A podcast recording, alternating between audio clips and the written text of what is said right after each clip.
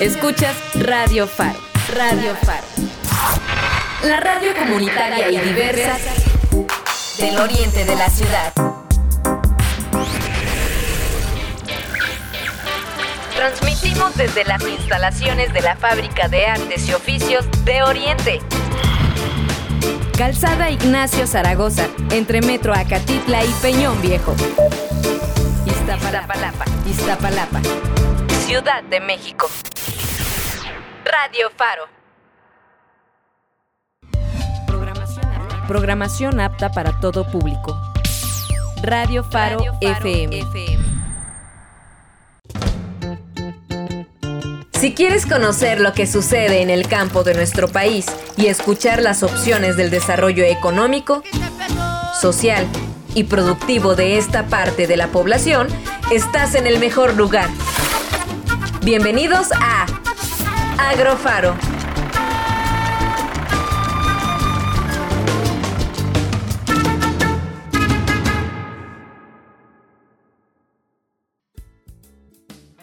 Y comenzamos con la transmisión oficial aquí en su radio favorita, Agrofaro Radio, con el capítulo número 5. Y pues vamos a tener un programa, como siempre, bien interesante. Espero les guste a todos ustedes. Pero para eso vamos a tener con nosotros a el buen amigo Roberto, el, el señor que todo lo sabe, el señor que todo pregunta. Ahora. Que, Bueno, que es así, se- pregunta así. que, que se la rifa como nadie. ¿Cómo estás, Roberto? Hola, mi estimado Luis, ¿cómo estás? Bienvenidos ahí, saludos a toda la banda ancha de la red y a todos los amigos de Radio Faro, del Centro de España, de todos los que nos están haciendo favor de sintonizar a través de las distintas redes sociales, a través de todos los streamings. Bienvenidos aquí a su programa Agrofaro. Y sí, sí, pregunto mucho. Es, pero así debe de ser, si no imagínense, nos vamos a quedar con la duda, siempre no puede ser. Y hoy tenemos un programa bien interesante, A ver, es cuéntame. sobre agricultura inteligente, nuevas opciones para la agricultura, y para eso nos va, nos va a acompañar eh, pues la, la licenciada en Planificación para el Desarrollo Agro- Agropecuario, Leoba Pamela Martínez Hernández, a la cual pues ya saben todos, eh, vamos a tener eh, la, grata compañía de Leoba eh, pues después de la media hora, ¿no? Exactamente, pues vamos a abordar bien este tema que bien dices, la agricultura inteligente como una nueva opción para la agricultura. Siempre es muy preciso poder estar viendo qué nuevas adaptaciones, qué nuevas formas se puedan estar eh, considerando para este tipo de, de actividades agropecuarias y sobre todo, ¿no? En pro de un sustento, de una sustentabilidad y pues, un mejor manejo de nuestros recursos naturales. Sí, la verdad es que sí, vamos a estar abordando ahora este tema, que pues eh, tratamos a, a todos nuestros radioescuchas, a todas las personas que nos siguen por las diferentes redes, pues de actualizarlos en estos temas, porque pues sí hay que rescatar las, las tradiciones y sí hay que hacerlo un poquito más visible en cuestión de pues eh, la ecología y toda esta, esta onda, pero pues también no hay que cerrarnos a la tecnología y a las nuevas opciones que podamos, podemos tener para nuestro sector agrícola y pecuario. Pues perfecto, Luis, pues si te parece bien, pues comenzamos este agrofaro del día de hoy. Y pues sorpréndeme, a ver, ¿con qué iniciamos? Hoy vamos a iniciar con una cancioncita que a lo mejor no tiene tanto que ver con el, con el, con el programa en el sentido de, de que ahora sí no, no- no está tan, tan apegado al tema, pero me gustó mucho, la verdad tenía un rato que no escuchaba al señor Chico Trujillo y pues esta canción se llama Y si no fuera, la cual eh, pues tiene un ritmo bastante guapachoso que esperemos que les sea de agrado a todos. A ver, vamos a ver, vamos a escucharlo. Entonces es la canción. Eh, y si no fuera, de Chico Ujú. Trujillo. Esto es Agrofaro, sean bienvenidos.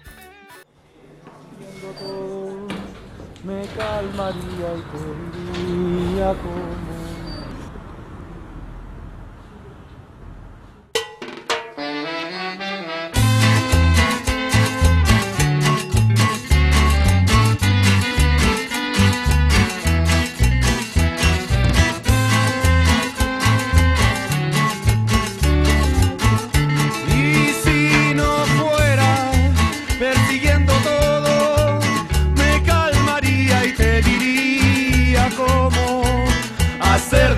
normalidad una terraza donde estar y desde allí abrir los ojos al mundo.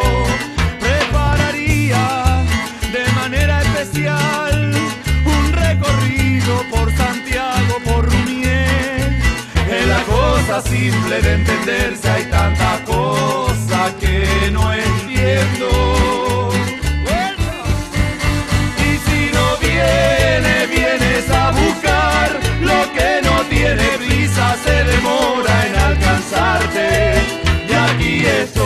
estoy así esperando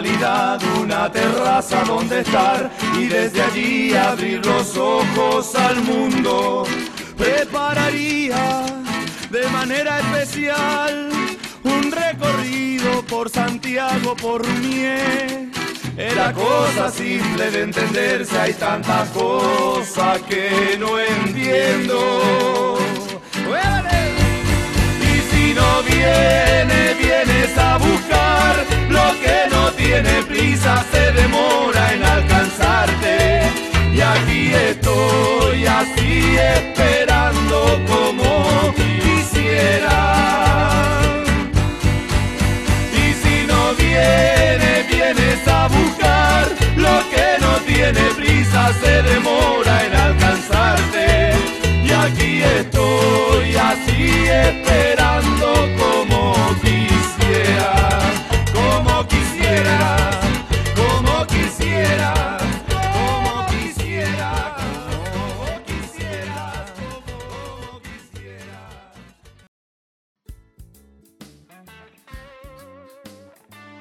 Y regresamos aquí a Agrofaro Radio después de haber escuchado esta hermosísima canción, bastante guapachosa, del Sí. señor Chico Trujillo, el cual es una banda chilena y pues se considera como nueva cumbia. Nace ahí por el año de 1999 en la ciudad de Villa Alemana, luego de una gira de haber hecho ahí en, en la ciudad. Y pues ahí está el, el señor Chico Trujillo con esta canción que yo creo que es la más, más eh, famosilla o la más pegajosa del señor, pero tiene bastantes canciones que están... Buena propuesta, sí, la verdad no, no los había escuchado, pero sí tienen una, un ritmo muy, muy, muy fresco, muy ad hoc. Ahorita para la Sí. temporada, ¿eh? Sí, y bueno, también por ahí ye- soy este, ahí un poco seguidor de su música. Tiene una, una música que se llama Bloque Depresivo. Ahí cuando se quieran cortar las venas, Oh, no también, también tiene. Hay, hay de todo en este, en este mundo. Así que, pues bueno. Bueno, está bien, ¿te parece bien, Luis? Pues comencemos ahí con nuestros contenidos habituales aquí en Agrofaro. Pues vámonos con las eh, fechas relevantes de esta semana que consideramos aquí en Agrofaro. Pues, ¿qué me tienes? Iniciemos contigo. A ver, a ver, a ver. Deje que busco aquí en mi acordeón porque, pues, obviamente, nosotros tenemos la, la información puntual siempre. Exactamente, como debe de ser. No, no nos la estamos inventando. Entonces, ¿qué le parece el Día Mundial del Algodón? ¿Le late? Ah, perfecto. A ver, dígame. Ah, pues mire, el 7, ese es el 7 de octubre y Ujú. es proclamado por la Asamblea General de las Naciones Unidas a fin de generar conciencia en la población acerca de la importancia histórica del algodón a nivel mundial en el desarrollo económico y sostenible, el comercio internacional y la mitigación de la pobreza, especialmente en los países en desarrollo. De acuerdo a estimaciones efectuadas, el comercio internacional de algodón genera aproximadamente 18 mil millones de dólares anuales, no poquita cosa, ¿eh? Sí. La fibra de algodón constituye una fuente importante de sustento para agricultores, trabajadores rurales y sus familias, destacando el papel de las mujeres en la producción de algodón. ¿Cómo ve? No, pues bastante interesante. Y aparte que es un producto en el cual, pues, pues lo consumimos, lo, pone, lo tenemos puesto siempre.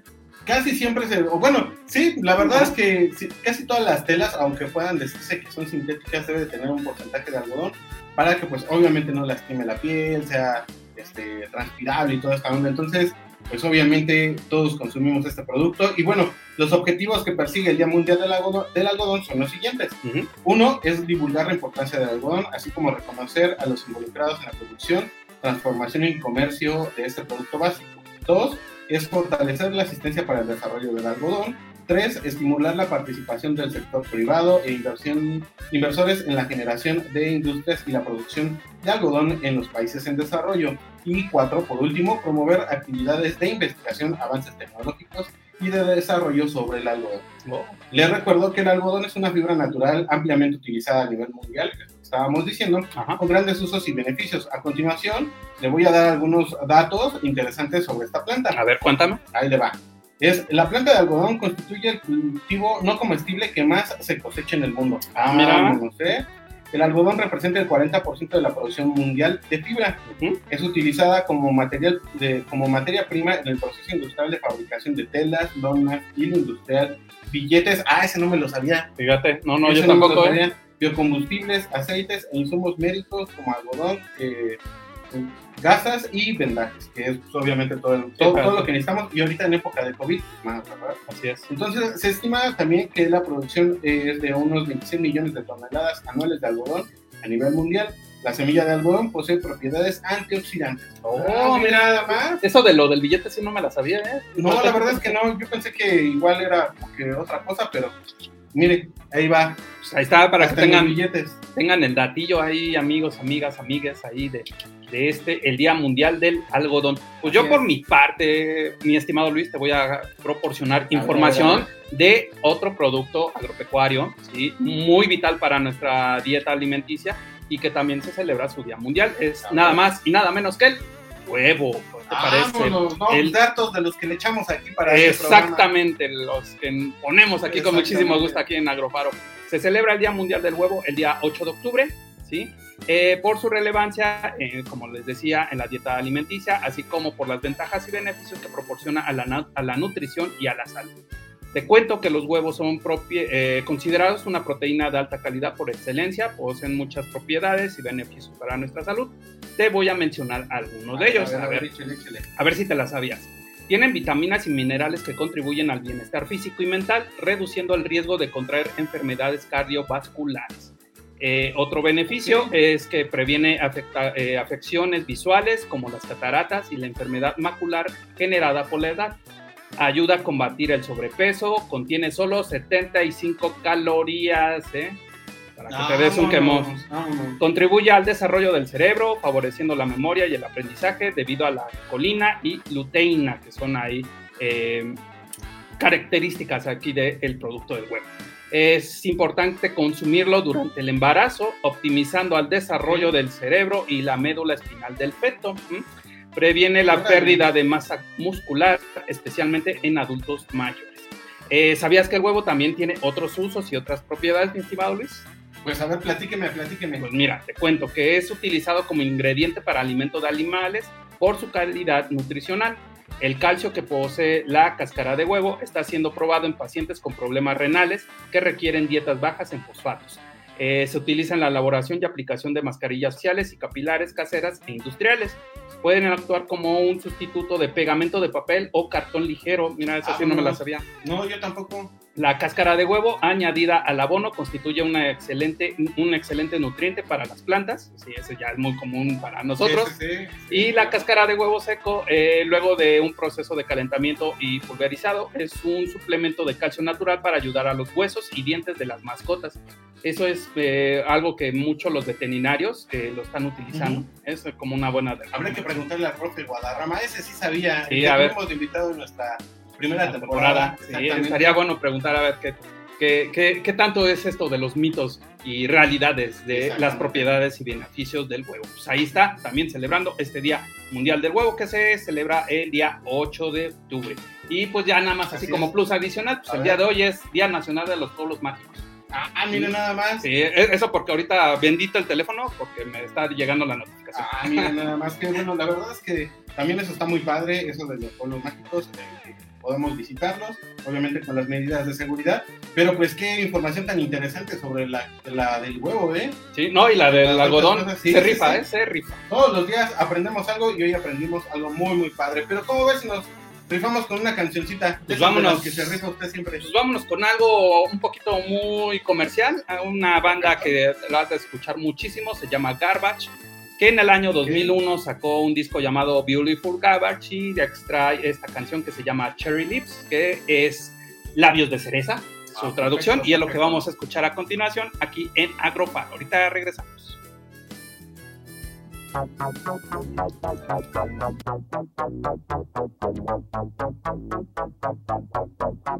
She gave you everything she had, but she was young and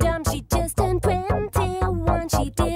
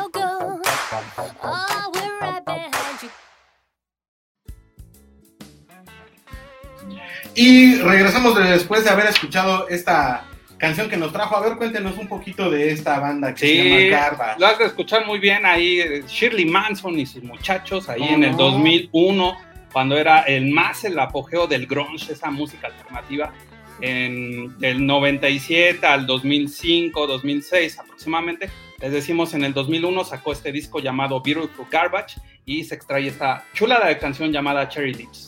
Vientos, vientos. Y bueno, antes de continuar con nuestra sección de noticias, me gustaría hacer mención para todas las personas que nos llegan a escuchar por medio del podcast, por medio de otras plataformas y por medio de otras opciones que, que, pues obviamente nos brindan las redes sociales y pues toda la plataforma de internet.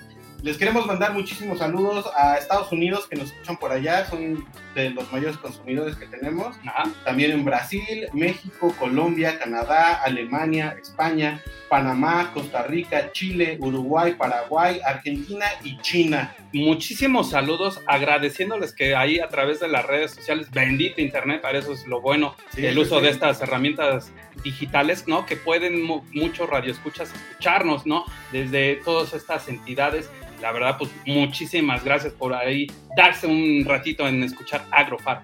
Así es, así es. Muchísimas gracias. Esperemos que les siga gustando este programa que lo sigan compartiendo y que pues todos los temas Y- que estemos tocando Y que se amplíe la gama de países que nos estén escuchando. Exactamente, y que pues es lo- era lo que iba, que de toda la información que les estemos dando, pues que la sigan compartiendo y sigan haciendo crecer esta radio que es suya, radio comunitaria. Ujú. Pues, ¿Te parece, Luis? Pues aparte de estos buenos saludos, desearles lo mejor ahí a cada uno de los países radio escuchas que nos están haciendo favor de sintonizar.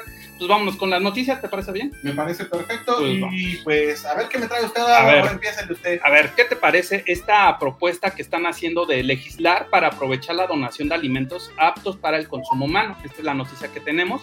Es una iniciativa que llegó a la Cámara de Diputados que reforma la ley de asistencia social a fin de promover, incentivar y fomentar las, en la sociedad, empresas, academia y gobierno una cultura de aprovechamiento y donación de alimentos aptos para el consumo humano. Esto es bueno porque ya lo habíamos mencionado en, en anteriores programas de lo del desperdicio de alimentos. Exactamente, No. exactamente. Y esta propuesta plantea esta- eh, establecer las acciones con las que el Sistema Nacional de Asistencia Social Pública y Privada eh, debe fomentar, regular y coordinar las donaciones gratuitas de alimentos para la satisfacción de las carencias alimentarias en poblaciones pues, que están en, condi- en condiciones vulnerables. Como parte de las facultades del Sistema Nacional de Asistencia Social Pública y Privada, eh, destaca la creación de políticas en materia de aprovechamiento, donación altruista de alimentos, en coordinación con entidades federativas, desde luego la Ciudad de México y otros municipios. Esta iniciativa pues, está interesante, ¿no? Porque contempla el derecho de las personas físicas o jurídicas a participar en la cultura de la donación, aprovechamiento de los alimentos y definir que son beneficiarios de las disposiciones de este título las personas que carecen de los medios necesarios para satisfacer sus necesidades alimentarias básicas. Básicamente es mucho esta, eh, esta empatía, ¿no? Hacia generar un hábito, ¿no? A tener una tradición de que ya no estemos empezando a desperdiciar tanto los, los alimentos, lo habíamos comentado, alrededor de 11% se desperdicia de alimentos en los hogares, pues al menos dar eh, un- una, una acción altruista, ¿no? A estos productos y pues para las comunidades que lo requieran, ¿no? Exactamente, la verdad es que es bien importante. A lo mejor eh, muchas personas podrían pensar o podrían imaginar que a lo mejor no se requería un reglamento o algo que se tendría que legislar o que haya ciertas normas para poder eh, tener eh, el aprovechamiento de estas cosas. Sin embargo, siempre tener unos lineamientos va a ayudar a que todo funcione mejor. Pues qué bueno que ya se esté haciendo esto. Exactamente, también quieren hacer eh, enfático que los bancos de alimentos son todas aquellas personas jurídicas, públicas o privadas que van a tener, bueno, que tienen ese, ese título de beneficencia, que tengan por objeto recibir en donación alimentos, almacenarlos, distribuirlos con la finalidad de satisfacer estas carencias alimentarias, ¿no? También consideran esta propuesta como donantes de alimentos a todas aquellas personas físicas, jurídicas, que con fines altruistas entregan productos comestibles a los bancos de alimentos y organizaciones sociales en la materia para su distribución entre la población. Está en proceso también eh, esta iniciativa, el rubro de la estipulación de estímulos, las sanciones a los que pueden ser acreedores, la- todas estas personas eh, involucradas, ¿no? Beneficiarios, donatarios, así como servidores públicos que laboren en los bancos de alimentos. Ojalá que se concrete bueno, esta, esta iniciativa, ¿no? De legislar el aprovechamiento en cuestión de la donación de alimentos. Sí, la verdad es que sí, sí es bien importante y qué bueno que ya eh, tomen en serio estos temas y pues que le den seguimiento y ojalá pues pasen estos temas a mejor, mejor, eh, pues cómo se podría decir, Me- me- mejores instancias Ajá. y que pues que ya estén mejor manejo y sobre todo que las personas que tienen escasos recursos o acceso a productos agroalimentarios, pues también que tengan esa facilidad para poderlos consumir. A ver, ¿usted qué me trae? Ah, mire, pues yo le traigo de nuestros amigos de Agronoticias que siempre Ah. nos están allá apoyando con toda esta información. Que pues México está entre los 13 países más contaminantes del planeta. Híjole, Santo Dios. Híjole, híjole. Pues bueno, esto también lo apoya Info Rural y dice que la actualización del Inventario Nacional de Emisiones de Gases y Compuestos de Efecto Invernadero establece que México generó en 2019 737 millones de toneladas de dióxido de carbono, que es el CO2, que es el principal causante del calentamiento global, lo que nos coloca entre los 13 países más contaminantes del planeta.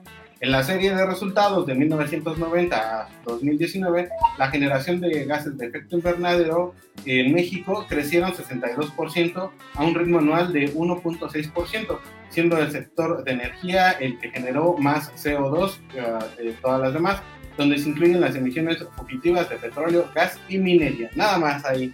Oye, qué feo, ¿no? Que todo está... Bueno, también es ya mucho de los efectos de cómo se han estado llevando las distintas actividades, producciones, ya sea económicas, sociales, productivas, ¿no? Y cómo ya empezamos a tener estos resultados, los efectos, ¿no? De todas estas acciones. Así es, así es. El inventario muestra que el 64% de las emisiones de nuestro país, o sea, más de la mitad, provienen del uso de la energía en todos los sectores, que, bueno, el 19% es de la agricultura, silvicultura y otros usos de la tierra, principalmente de la ganadería, 10% de otros procesos industriales y uso de productos, y el 7% al manejo de residuos. Bueno, también hay que decirlo, ¿no?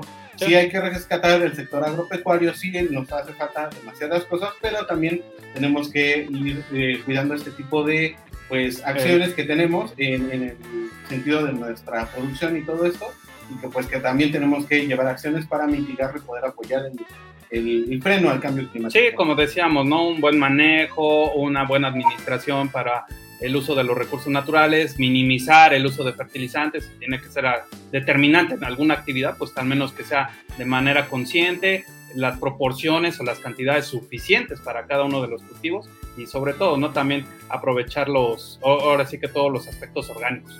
Pues sí, resalta que, bueno, hay ligeros aumentos en la industria del ganado y la agricultura porque hay un incremento en la producción de alimentos y la actividad económica. En la parte de residuos existen variaciones al azar por la disposición final en rellenos sanitarios, sitios controlados y no controlados, así como el tratamiento de aguas residuales o la incineración de residuos peligrosos. Esto también, recuerda que una vez tuvimos ahí una plática o una charla con eh, una invitada que nos hablaba sobre las quemas y todo esto, Sí. la cual pues también es una parte, eh, pues ¿cómo lo podríamos decir? Cultural, y que también se tiene que llevar a cabo eh, de alguna manera en la producción de, de alimentos, pero pues obviamente si lo hacemos como nos decía nuestra invitada, eh, pues con cuidado, con los permisos necesarios y todo esto, pues vamos a poder mitigar un poco más este cambio climático. Por otro lado, también le comento que a la, que a la disminución de las emisiones, la absorción de, mil, de 193 millones de toneladas de CO2 en el 2019 se logró principalmente por la dinámica de los ecosistemas de las tierras y la permanencia de selvas, cultivos y matorrales que funcionan como suministros de carbono. En este sentido, las reservas ecológicas son el mejor instrumento para la mitigación del cambio climático, así como para la conservación de los ecosistemas y la biodiversidad. Pues como les digo, hay unas y otras, no todo es bueno, no todo es malo, simplemente hay que ser más conscientes para poder pues ayudarnos. Muy interesante esta tu nota, Luis. ¿Te parece bien? Ya llegamos a la media, pues vámonos al corte de medio programa y regresamos Perfecto. ahí para ya entrar de lleno con nuestra invitada, la licenciada Leoba Pamela Martínez Hernández, que nos va a estar platicando acerca de lo que es la agricultura inteligente como una nueva opción para la agricultura. Entonces, ahorita regresamos. Esto es AgroFarm. Un agro sembrado es un agro en proceso. Regresamos con más de Agrofaro.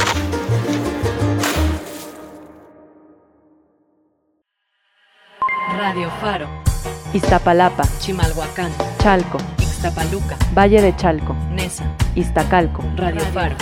la radio comunitaria del oriente de la ciudad. Somos Radio Comunitaria.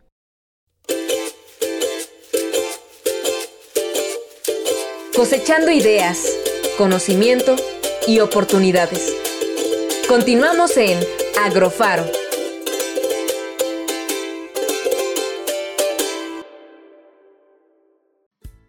Bueno, pues estamos de regreso aquí en Agrofaro. Y pues ahorita, ¿te parece, Luis, que vayamos antes de entrar de lleno con nuestra invitada? Vamos con una musiquita más. Ah, me parece perfecto para ir ambientando este, esta entrevista. ¿Sí? ¿Te parece bien? Pues vamos con este artista llamado Jorge Drexler, tal vez muchos lo han de conocer. Vamos con esta canción que se llama Hermana Duda y es ahorita lo que vamos a escuchar a continuación aquí en Agrofaro y regresamos para de lleno entrar con nuestra invitada del día de hoy. No tengo a quien rezarle pidiendo luz. Ando tanteando el espacio a ciegas. No me malinterpreten, no estoy quejándome. Soy jardinero de mis dilemas hermana duda. Pasarán los años, cambiarán las modas, vendrán otras guerras, perderán los mismos y ojalá que tú sigas teniéndome a tiro. Pero esta noche,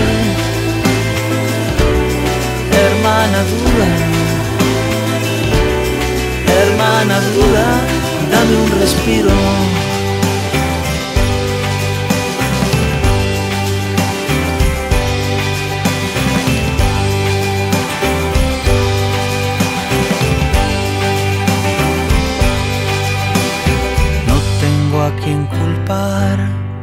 Que no sea yo.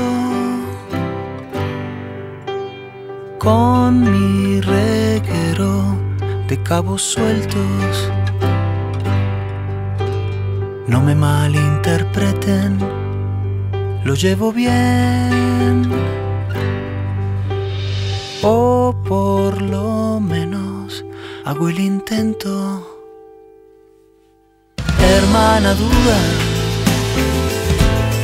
pasarán los discos, subirán las aguas, cambiarán las crisis, pagarán los mismos y ojalá que tú sigas mordiendo mi lengua. Pero esta noche, hermana duda, hermana duda, dame una tregua.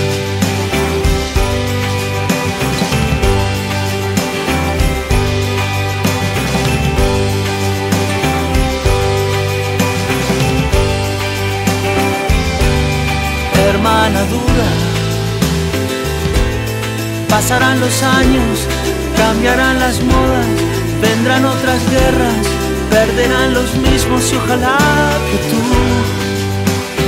sigas teniéndome a tiro. Pero esta noche, hermana dura, solo esta noche, dame un respiro.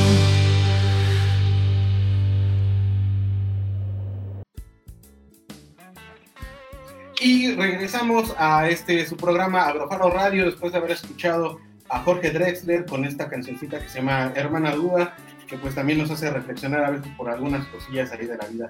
Pero eh, pues sin más, eh, vamos a presentar a nuestra invitada de hoy, Ujú. quien es eh, Martínez Hernández Leva Pamela, licenciada en Planificación para el Desarrollo Agropecuario.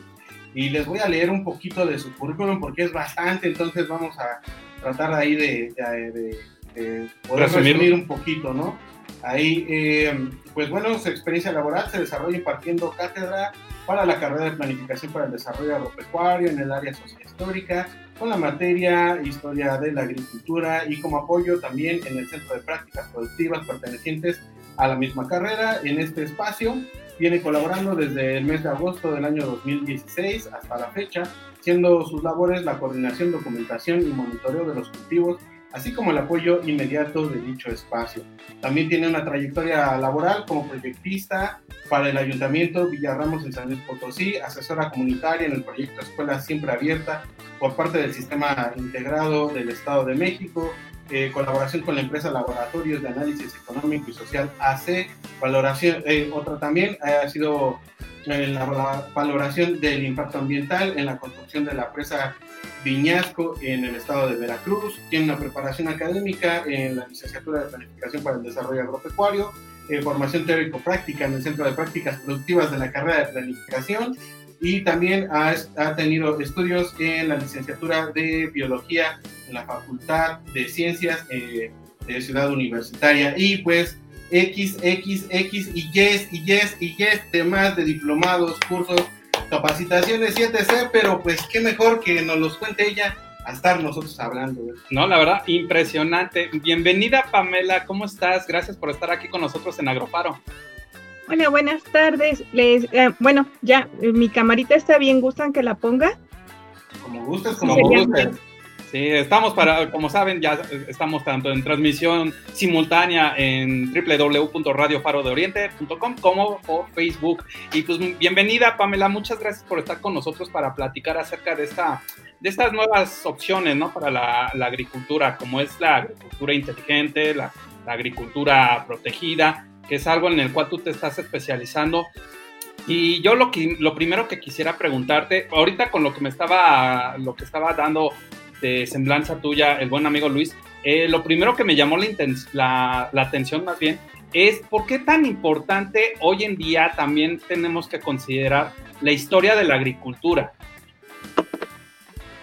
Son diversas áreas, ¿no? Yo creo que, bueno, la principal para mí es que nos da identidad. ¿Saben? Eh, regularmente siempre tenemos la idea de que los trabajos agrícolas, que no son importantes, que, bueno, son parte del PIB y nada más. O- pero en realidad toda la gente cuando le preguntas qué quiere estudiar, bueno, quiere hacer 20 cosas, pero creen que para trabajar en el sector agropecuario no, no hay que estudiar.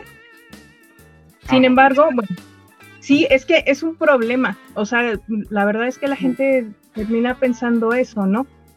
Sin embargo, cuando nosotros desarrollamos una personalidad con el estudio de la historia de la agricultura, nos dam- o sea, era algo que yo les platicaba a veces a mis alumnos, como tal, eh, solo existe un libro tal cual que se llama Historia de la Agricultura, es un libro español, que la verdad no es de muy, muy bajo acceso, está alrededor de los 1.400 pesos, y no es una historia general, ¿no?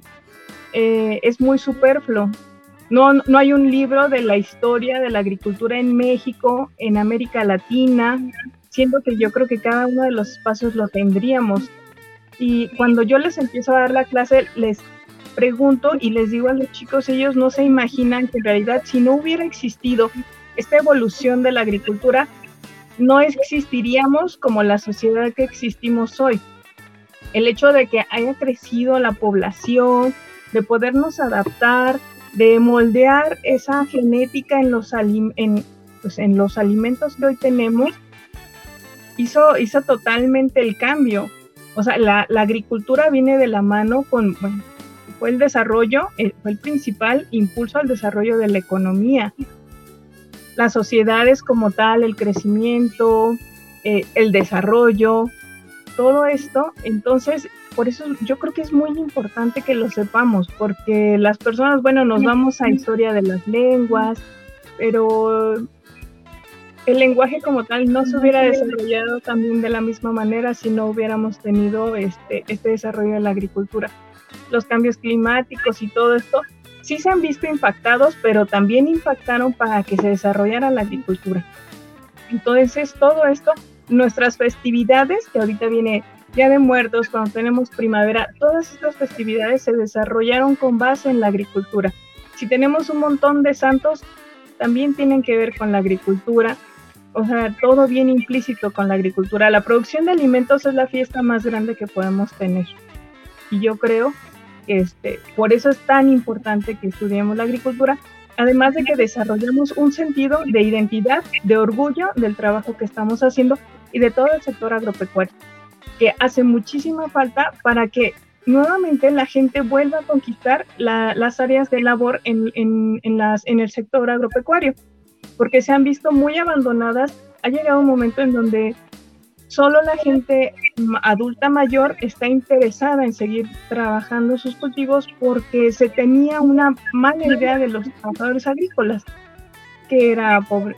Sí, vienen de la mano con muchas situaciones que hay que dejar de lado, ¿no? Y que hay, hay que ayudar a desarrollar, pero no solo están las cuestiones de falta de educación, falta de desarrollo o económica.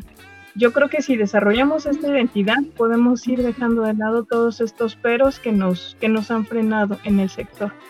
Oye, qué importante, qué importante toda esta, esta, eh, toda esta experiencia, todo este conocimiento que nos estás brindando, porque de ahí en fuera mucho y haciendo mucho eh, este énfasis que dices, ¿no? De la identidad, sí nos puede estar llevando mucho a lo que estamos viviendo hoy en día, ¿no? Claro. Cómo todo lo tenemos que hacer en base, sí, desde luego, a las tradiciones, al gusto, al amor, para poder estar haciendo cualquier tipo de actividad agropecuaria y ya consecuentemente, pues eso va a ser de una manera eh, evolutivo, ¿no? Con el transmitir esta, estas prácticas, estas tradiciones a las próximas generaciones y también sobre todo para que tenga la, al menos el sector agropecuario, que es el que nos importa, ¿no? Pues tenga esa pertinencia, esa continuidad, ¿sí? Y que tengan, como siempre, los mejores resultados.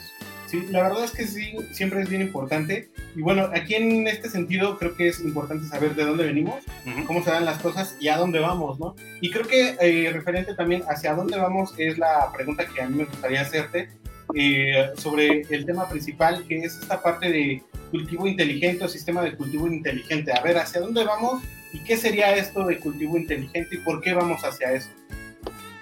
Es, es una, es, es una pregunta también bien bonita. Eh, ¿Saben? Bueno, hoy ahorita nos estamos basando mucho en las nuevas tecnologías, y, pero si hablamos de cultivo inteligente, tendríamos que remontarnos desde las chinampas, desde los incas, desde el terraceo, desde todas estas, porque aquí ya estábamos empezando a manejar una tecnología, aunque fuera de alguna manera este, y primaria. Sin embargo, bueno, para los alcances de ese momento ya era tecnología. Ya estábamos hablando de nutrición en muchos sentidos, de ciclos. Ya estábamos controlando de alguna manera el sistema en el que estábamos trabajando. Obviamente, bueno, pues todo esto tiene que evolucionar y para nuestros momentos eh, una agricultura inteligente es mu- muchísimo más compleja, pero es sumamente importante. Yo estoy de acuerdo y, yo siempre les digo a las personas cuando me hacen una consultoría o cuando me preguntan con respecto a agricultura, que, tenemos que utilizar los espacios que tenemos de la mejor manera. Si nosotros estamos en un espacio donde tenemos buenos suelos, buena, buen clima, pues sería un desperdicio que les recomendáramos un invernadero. Pero aquí viene de la mano las cuestiones de la agricultura inteligente.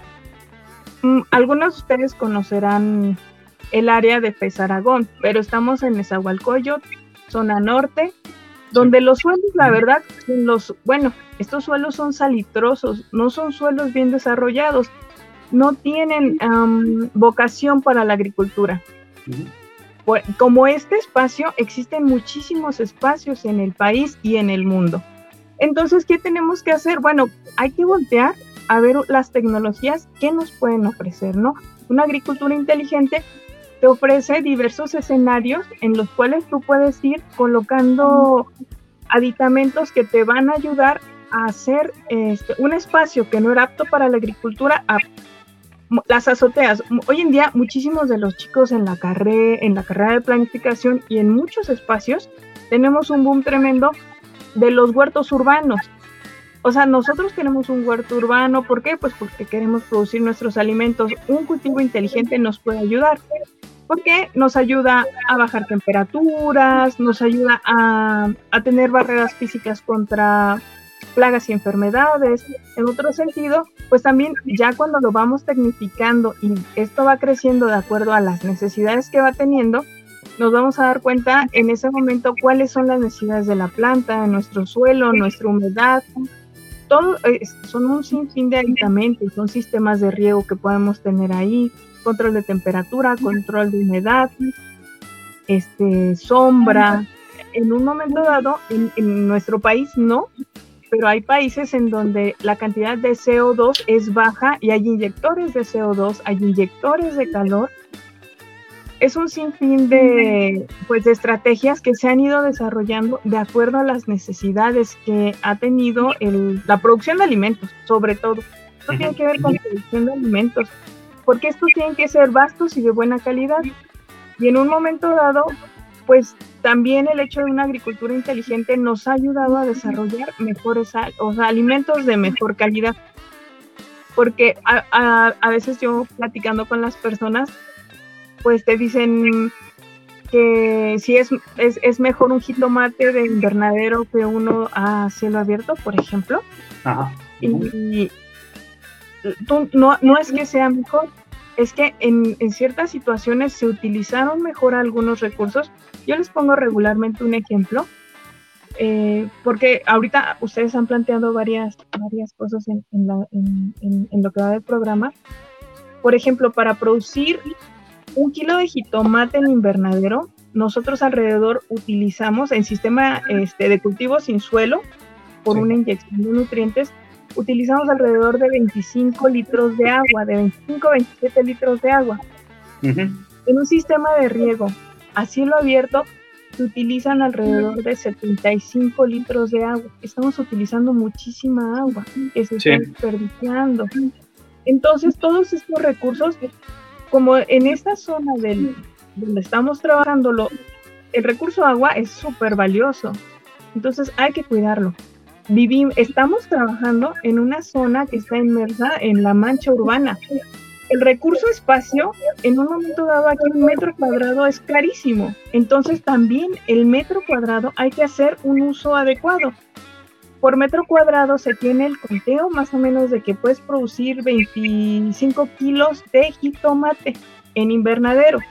Cuando lo produces a cielo abierto, llegas a producir 13, de los cuales no son siempre, o sea, alrededor de 5 son de buena calidad.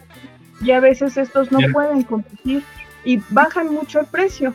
en un momento dado ese es un, un grave problema que la agricultura pues inteligente, protegida, nos ha ayudado a mitigar, porque la gente ya no, ya no solo busca un, un- con qué alimentarse, también la gente busca que el alimento sea atractivo visualmente. Nosotros en la producción que tenemos, ustedes la conocen, este, ojalá y muchos de ustedes la puedan conocer. Claro. Los jitomates la gente se los come como si fueran manzanas porque son agradables a la vista. Cierto. Entonces, todas estas variables tenemos que tomarlas en cuenta de que el ser humano ahora es bastante más selectivo que hace alrededor de 20 años en lo que se lleva a la boca. También nos preguntamos qué es lo que tienen nuestros alimentos, cómo están siendo trabajados, con qué agua se están regando, se monitorean y, y una cuestión súper importante de la agricultura inteligente, que es como la cúspide de la tecnología en la agricultura, es que todo esto se va monitoreando, las temperaturas, la humedad, a veces es em, la tecnología pues ya nos alcanzó, ¿no? Te llega, te puede llegar tu celular a qué temperatura está tu invernadero, si quieres colocar este que se activen nebulizadores. Si bajo la temperatura, bueno, puedes bloquear eh, riegos. Todo esto, bueno, ahora ya está al alcance del celular. Sin embargo, bueno, nunca vamos a sustituir el hecho de estar en los espacios físicos, pero sí es de gran ayuda eh, tener todo este sistema de monitoreo, lo cual en un momento dado sí es, es una inversión. Yo, la verdad es que sí es una inversión fuerte, sin embargo, se paga. Eh, trabajaba yo con el Inge Cedillo, que tra- también trabaja en este centro de prácticas. Bueno, él trabaja, él es el, la persona, la cabeza de este espacio. Ajá. Eh, Responsable. Este, yo platica- platicábamos con él porque tuvimos, tuve la, la oportunidad de estar con, de, de- de desarrollar un proyecto con él. La inversión se pagaba en el primer ciclo de producción. O sea, ellos habían hecho a 10, a 10 años pa- pagar el proyecto. Sin embargo, trabajándolo bien, este, una buena organización y una buena administración y una reinversión, eh, les ayudó a pagar en muchísimo mayor, mm, en menor tiempo y teniendo ganancias este, bastante decentes. Entonces, sí es una inversión, sin embargo, vale la pena hacerla. Yo creo que ahí podríamos poner muchísima atención en, en las ventanillas cuando se abren porque sí podemos decir 40 cosas, pero la verdad es que hay muchos programas de apoyo para el campo, los cuales, bueno, si nos organizamos, si hacemos un buen proyecto, si lo planteamos bien, podemos salir beneficiados y esto puede ser un gran apoyo no solo para nosotros, eh, eh, como lo que ustedes plantean de la radio comunitaria, puede haber un huerto comunitario, este, o organizarse en cooperativas de la, en las comunidades en donde se trabaja. Yo creo que parte de trabajar en equipo y en comunidad, este, pueden hacerse este, beneficiarios de estos sistemas de agricultura inteligente. Oye, Wow, la, la verdad, mira. no, ya nos, ya nos contestó todas nuestras preguntas Sí, que teníamos. sí, todo lo que. Gracias, ahora sí que la verdad me, me dejó impactado aquí Sí. la buena amiga Pamela, porque sí, todo lo que nos decía, decía, ah, bueno, a ver, ¿y qué tanto costoso? Y ya me Sí, nos ya nos olvidó respondió, eh, La eh, verdad. esos, esos invitados son los mejores, los que ya nos dicen qué onda con todo y ya no necesitamos estar de preguntarles tanto. La verdad es que está bien interesante todo esto, este, Pamela. La verdad nos da muchísimo gusto que puedas estar practicando todas estas actividades y pues que estés ahí en el centro de prácticas. Es una de las cosas que nos enorgullece como planificadores Ujú. y pues la verdad que bueno que, que tengamos toda esta información, porque al final, a fin de cuentas, es lo que nos dices, ¿no? Pues toda esta información se, se tiene que divulgar para que pues otras personas también la aprovechen. No, Pero- y, y también algo que importante que comentaba Pamela, ¿no? De que ya eh, el hecho de que ya, aunque sea con nuestro teléfono móvil, ya, des- ya, la- ya, ya no necesitamos así, cuando dicen, ah, tecnología, ¿no? Ya te imaginas la infraestructura, la maquinaria, todo, ahora sí todo el equipo de punta, ¿no? Con, ahora sí con aditamentos habituales, cotidianos, como puede ser un teléfono celular, ya puedes adaptar, puedes, y sobre todo, ahí lo creo que lo que dijo más importante, el control, el seguimiento que se le dé a cada una de las actividades agropecuarias es lo que va a estarlo haciendo inteligente y eso lo va a estar haciendo protegido y eso es lo que va a estar ahora sí, renumerable al momento de poder estar generando un producto, un determinado cultivo. Sí, y pues también, o sea, poder brindar soluciones a las diferentes problemáticas que tenemos en nuestro sector primario. Pero bueno, eh, Pame, pues ahora sí que todas las partes como técnicas ya, ya, ya nos las respondiste, qué bueno, me da muchísimo gusto. Pero ahora te quiero hacer algo un poquito más personal. A ver, eh, pues nos dices que también eres docente y todo esto, ¿no? A ver, a ver, a ver. ¿Cómo te va con los muchachos ahorita? ¿Cómo, ¿Cómo es tu experiencia ahora en línea con esta parte del COVID? Y pues que nos cuentes un poquito sobre Estas prácticas, ¿no? estas prácticas que también son necesarias y que ahora, pues, ¿cómo le hacemos para hacérselas llegar a los chicos? Eh, ha sido un cambio muy complejo el- y, y sumamente, pues, en, una, en un momento enriquecedor. Sin embargo, bueno, yo creo que vamos como tratando de equilibrarlo todos. Hay grupos más receptivos, hay grupos que les cuesta muchísimo más trabajo. Yo creo que una parte muy importante que tuvimos eh, el, el- el- el sentido muchas de las personas que trabajamos para la UNAM es que tratamos de tener un equilibrio entre el sentido humano y tener un grado de exigencia también, porque pues ha- hay que buscar el equilibrio entre ambos, ¿no? Era muy complejo en un principio porque muchos, muchos compañeros no tenían el acceso a un medio en, en el cual tuvieran un celular con cámara, aunque suene extraño hoy en día, había quienes no lo tenían, quienes no tenían una computadora, porque pues obviamente cuando salimos todos, este, los compañeritos, el hermanito también necesitaba la computadora al mismo tiempo. Entonces creo que en el sentido de, bueno, poder apoyarlos en vía WhatsApp, en un momento dado estar dando, dejar videos, dejar, apoyarnos de, de- de lecturas, todo esto, bueno, para las personas que no, no podían acceder, porque también en, en la carrera, por ejemplo, yo creo que muchas carreras como veterinaria, zootec, los que se dedican a zootecnia, muchas personas que vienen a, a, a estas áreas son de provincia, entonces muchos regresaron a sus lugares de origen y pues no llegaba la señal de internet tan bien. Entonces todo esto fue una catástrofe. Sin embargo, se intentó. En el Centro de Prácticas Productivas tuvimos una pequeña iniciativa que fue empezar a hacer pequeños videos.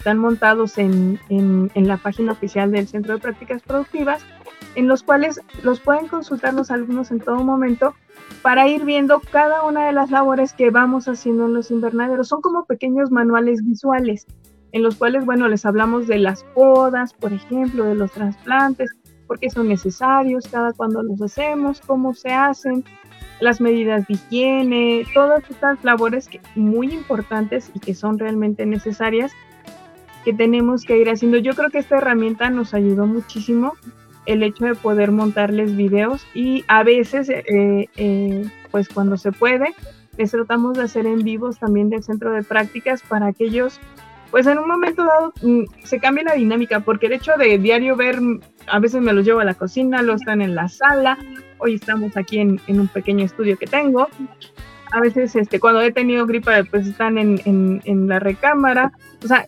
y pues se les invita a todos pues de su casa, ¿no? Y a veces, pues cuando se puede, también se hace del centro de prácticas, pues a veces muchos chicos dicen, ay, es que me dio la lagrimita, la nostalgia, es que extrañamos la fe. Pero bueno, nosotros esperamos que muy pronto también, pues esto sea un mal trago y poquito a poquito, con las medidas necesarias, vayamos regresando. No, Porque pues, la es verdad, necesario. La verdad, muchísimas gracias Pamela por toda esta experiencia, no todo el conocimiento que nos estás brindando y sobre todo para toda nuestra, eh, toda esta radio audiencia que nos está haciendo favor de sintonizar. Ahora, al menos ahorita vamos a seguir un poquito con la charla fuera del aire porque ahorita ya el tiempo nos come en la radio comunitaria. Nosotros, por, al menos por la radio, ya nos vamos a tener que despedir, pero sigan aquí a los radioescuchas que se va, trasladen al Facebook Al para que para que sigamos aquí con esta charla, buena charla con la buena amiga Pamela. Y pues no sin antes agradecer como siempre a todos nuestros radioescuchas, a Radio Faro, a Huella Verde, nuestros patrocinadores, al Centro Cultural de España, a toda la banda ancha de la red que nos, hacía, que nos hicieron favor de sintonizar. Exactamente, la verdad es que el tiempo en radio comunitaria es pues bastante celoso, entonces no los queremos hacer enojar. Digo, ya después pediremos media hora más. Sí. Este, Pero por lo, por lo mientras eh, vamos a pasarnos en nuestra transmisión a Facebook Live. Y pues eh, un saludo enorme a todos los radioescuchas de Faro de Oriente, de Radio Faro. Y pues cuídense mucho, la verdad nos seguimos viendo el próximo martes de 5 a 6 de la tarde. Sigan con la programación de Radio Faro y muchas gracias y nos sintonizamos la próxima.